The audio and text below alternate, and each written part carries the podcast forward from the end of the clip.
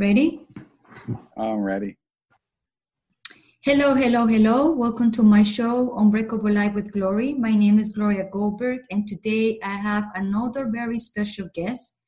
He is a very successful businessman. He owns a produce company in Miami for 11 years. He's been in the produce industry for over 35 years with a very clean reputation and very well known in the industry for his honesty and business. Married for a second time with two kids and with a very charming personality. Alan Goldberg, welcome to my show. How are you? Thank you, Gloria. Good to be here. Very well. You know that I'm so happy that you are in my show today because people will see the other side of the story because a lot of people don't see the other side of the story too often. But before we get there, I want you to tell me a little bit about you. Well, like uh, you know, like I said in the bio, I'm a 56 year old married man. I'm in the produce industry for 32 years. I've had my company now for 10 years, and uh, I'm at a very good time in my life. Everything has come together for me, and uh, I like the way my future looks. Great, thank you. Tell us a, a moment of realization in your life. A moment of realization in your life. Oh, when I was uh, younger and I was forced to change uh, jobs, I had to go into a new industry. And uh, I had risen to a pretty high level where I was, and I had to start again over at the bottom. And it took uh, quite a long time for me to work my way up and i finally got uh, to a company that gave me the chance to be a manager. And uh, once i was able to do that job i it, i just realized that i could do that and so much more and that uh, was a springboard for my future success okay and you know coming up in that road you know we we have moments of failures uh, do you have any failure coming up I did I did fail uh, when I was working uh, with my family. Uh, my parents had gotten divorced, and uh, the fallout from the divorce was that the company uh, ended up failing, and the only career that I had known was suddenly coming to an end. And you know, with that failure, I realized that I had to just count on myself and nobody else. And that was also a very defining moment in my life when I first had to realize that that I could only count on me and nobody else moving forward. So and, I did learn from that failure. Okay, and when you went through that failure, do you have any moments of depression and anxiety? Do you feel in any way? I wasn't depressed. I did feel uh, some forms of anxiety uh, during the process, not knowing what was going to happen. You know the change was going to be you know big for me. Change normally is big for me. So during the transition yeah i was definitely feeling having signs of anxiety but once i started working uh, they went away pretty quick okay and now that i know you're right now an adult like because when you did have that you was younger how old you was when you suffered that that, that anxiety uh, that first time when I had to make that change, I was uh, roughly 26 years old. That was my first uh, brush with that. And today, how old are you? I'm 56 years old. And you never again uh, feel uh, moments of anxiety after that? Um, I did feel moments of anxiety uh, when uh, I first had to leave my my parents after working for them. Uh, at that time, too, uh, the unknown definitely caused anxiety for me, not knowing what was going to happen. Uh, I'm a creature of habit, and I tend to feel a little misplaced when I'm taken out of my comfort zone. What about depression? Because anxiety is completely different. I don't think I've uh, felt depression. Of course, there's sadness in one's life, anyone's life, but uh, the classic signs of depression, I don't believe I've ever exhibited them, no, thankfully. Okay, so I'm going to ask you a very personal question. And I want to know I know you are married to a woman that have depression and anxiety. That's correct. Yes.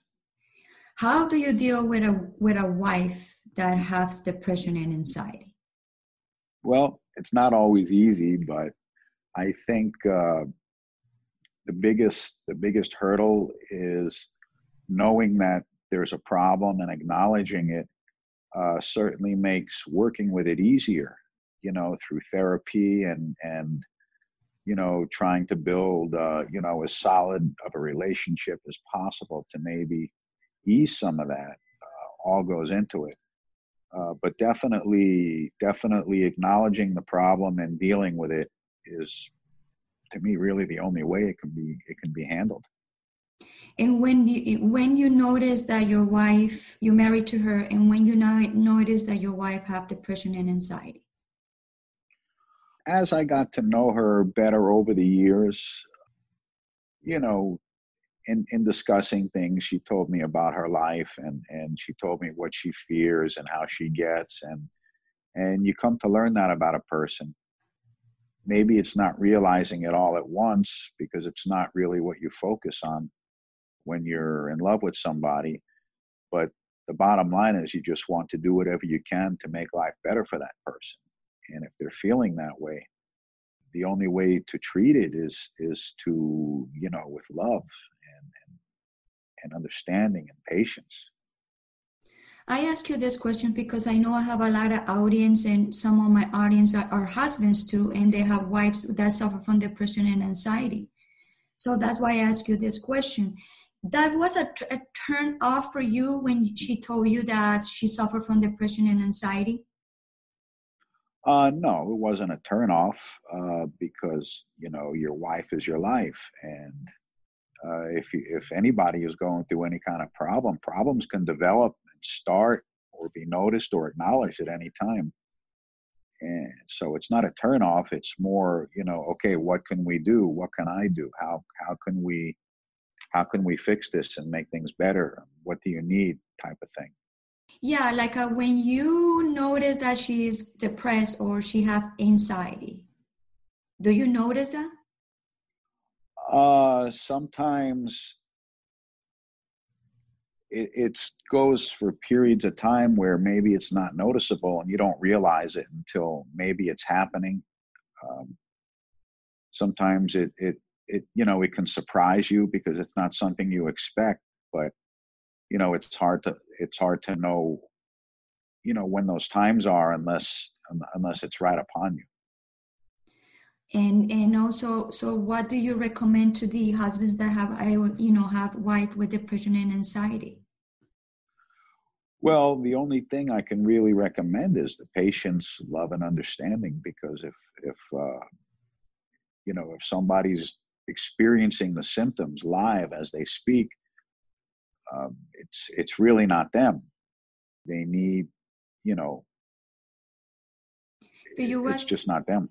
Right. The you was confused at the beginning when she started like uh, showing this kind of symptoms because you never deal before with somebody like that, or you have somebody that you deal like that before?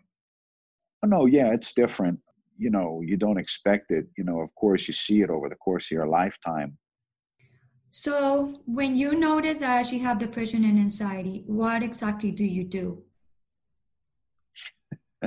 well, uh, like I said, I try to be patient and and deal with it, and you know, different situations uh, have different measures. But the fact that uh, the two of us uh, have worked on this issue for a long time and gone through therapy together, uh, does make a big difference. There's just a lot of patience that's has to be involved in that. So you you you you what you're saying is when the husband knows that the wife have depression and anxiety, you recommend their husbands goes to some sections with the therapist and and support the pro support to understand the problem. Oh, of course. Uh, I think that would be an integral part of the process. I mean, after all, people that are married and you know they have to go to therapy together at, at times i would think even you know for anything let alone this maybe maybe there's some one-on-one treatment but you know the couple has to be has to be involved definitely Yeah, because some maybe some husbands would not, don't know what to do, and they probably would send the wife to get therapy, but they're not involved. They're only involved to pay maybe for the therapy, but they're not involved with the situation. So, for by your experience, you being combined of both of both of both of them. Like you go with with her, and she goes by herself in some cases. Correct? Oh yeah, of course. I can't see it being any other way. If not, it it's probably a waste of time. Right. So you guys hear what my husband say about me. You know, guys, that uh, this show I help a lot of people with depression and anxiety, and I've been having a lot of requests from women that are married and their husband don't understand about the situation. And my husband has been a very a big support in my life and I know without him, I would not be where I am today. So, changing a little bit about the subject, what kind of routine, daily routine do you have? Um, I like to wake up in the morning. I like to uh, get in tune with what my day has. I'm in an industry, a business that uh, is always moving, so things happen overnight while I'm sleeping. So uh, I like to wake up in the morning and, you know, maybe it's a little boring, but check my emails and look at a little bit of news and get my day started. My normal morning routine and get on my way to work. And what kind of exercise do you do? Um, I've taken up yoga a couple of months ago for the first time, and uh, I found it to be very relaxing and a great addition to weights that I lift, and I, I like to walk. I like to fast walk.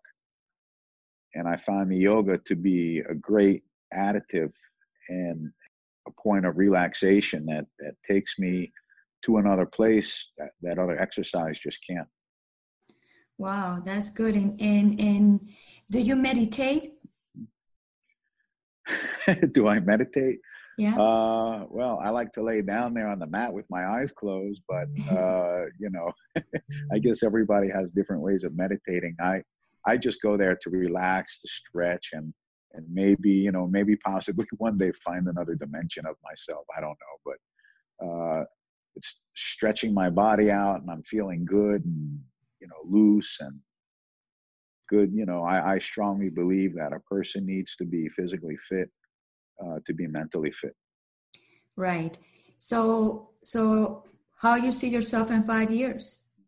In five years, I see myself winding down uh, from my current occupation. Um, the produce business is in my blood. I've been doing it for more than 32 years. I probably would never leave it completely, uh, but I'd like to be in a situation where I can do other things to help people.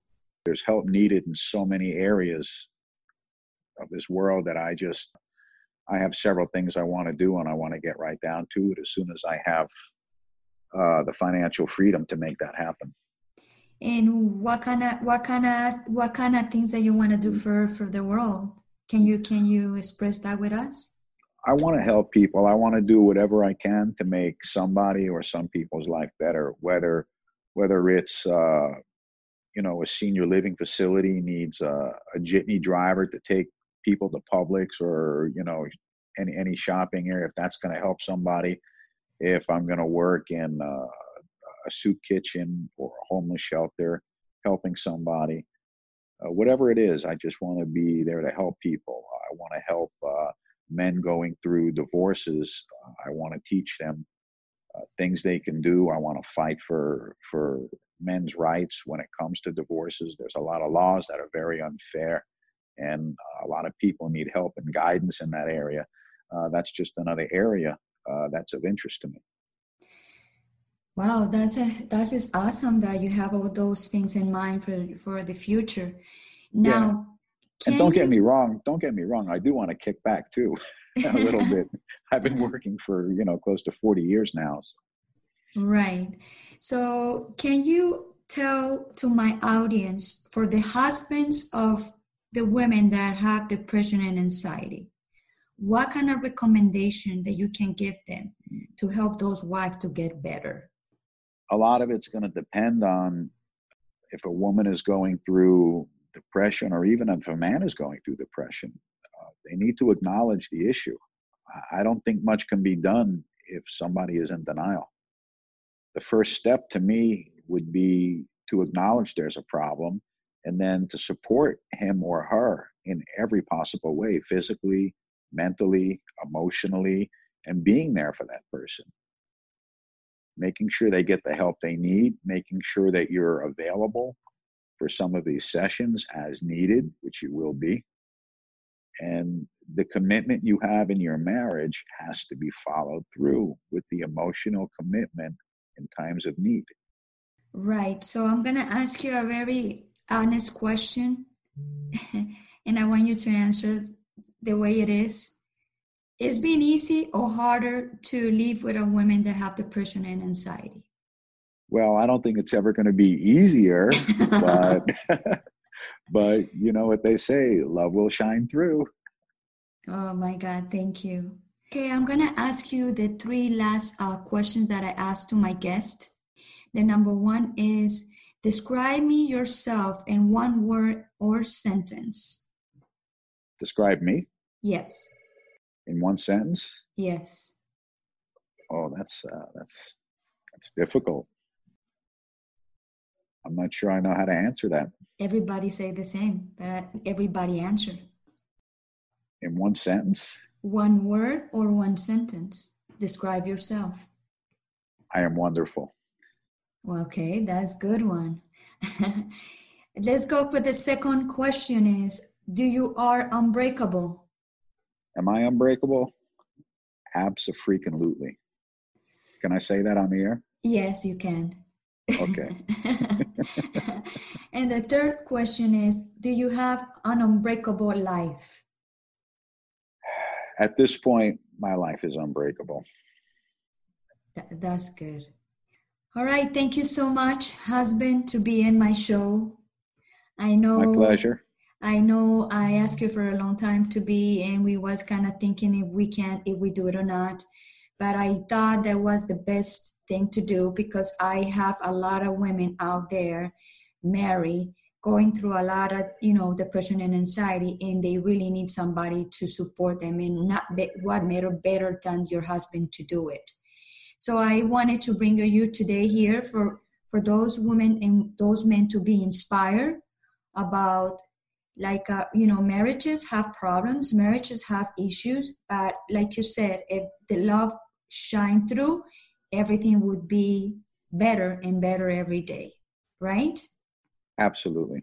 Okay, so do you want to say goodbye to my audience? Yes, goodbye, audience. okay, guys, thank you so much to listen to this episode. This episode is made with a lot of love and honesty. So I wish you a best a, a better life and a wonderful life. And thank you to be on Unbreakable Life with Glory one more time. Thank you. Bye bye.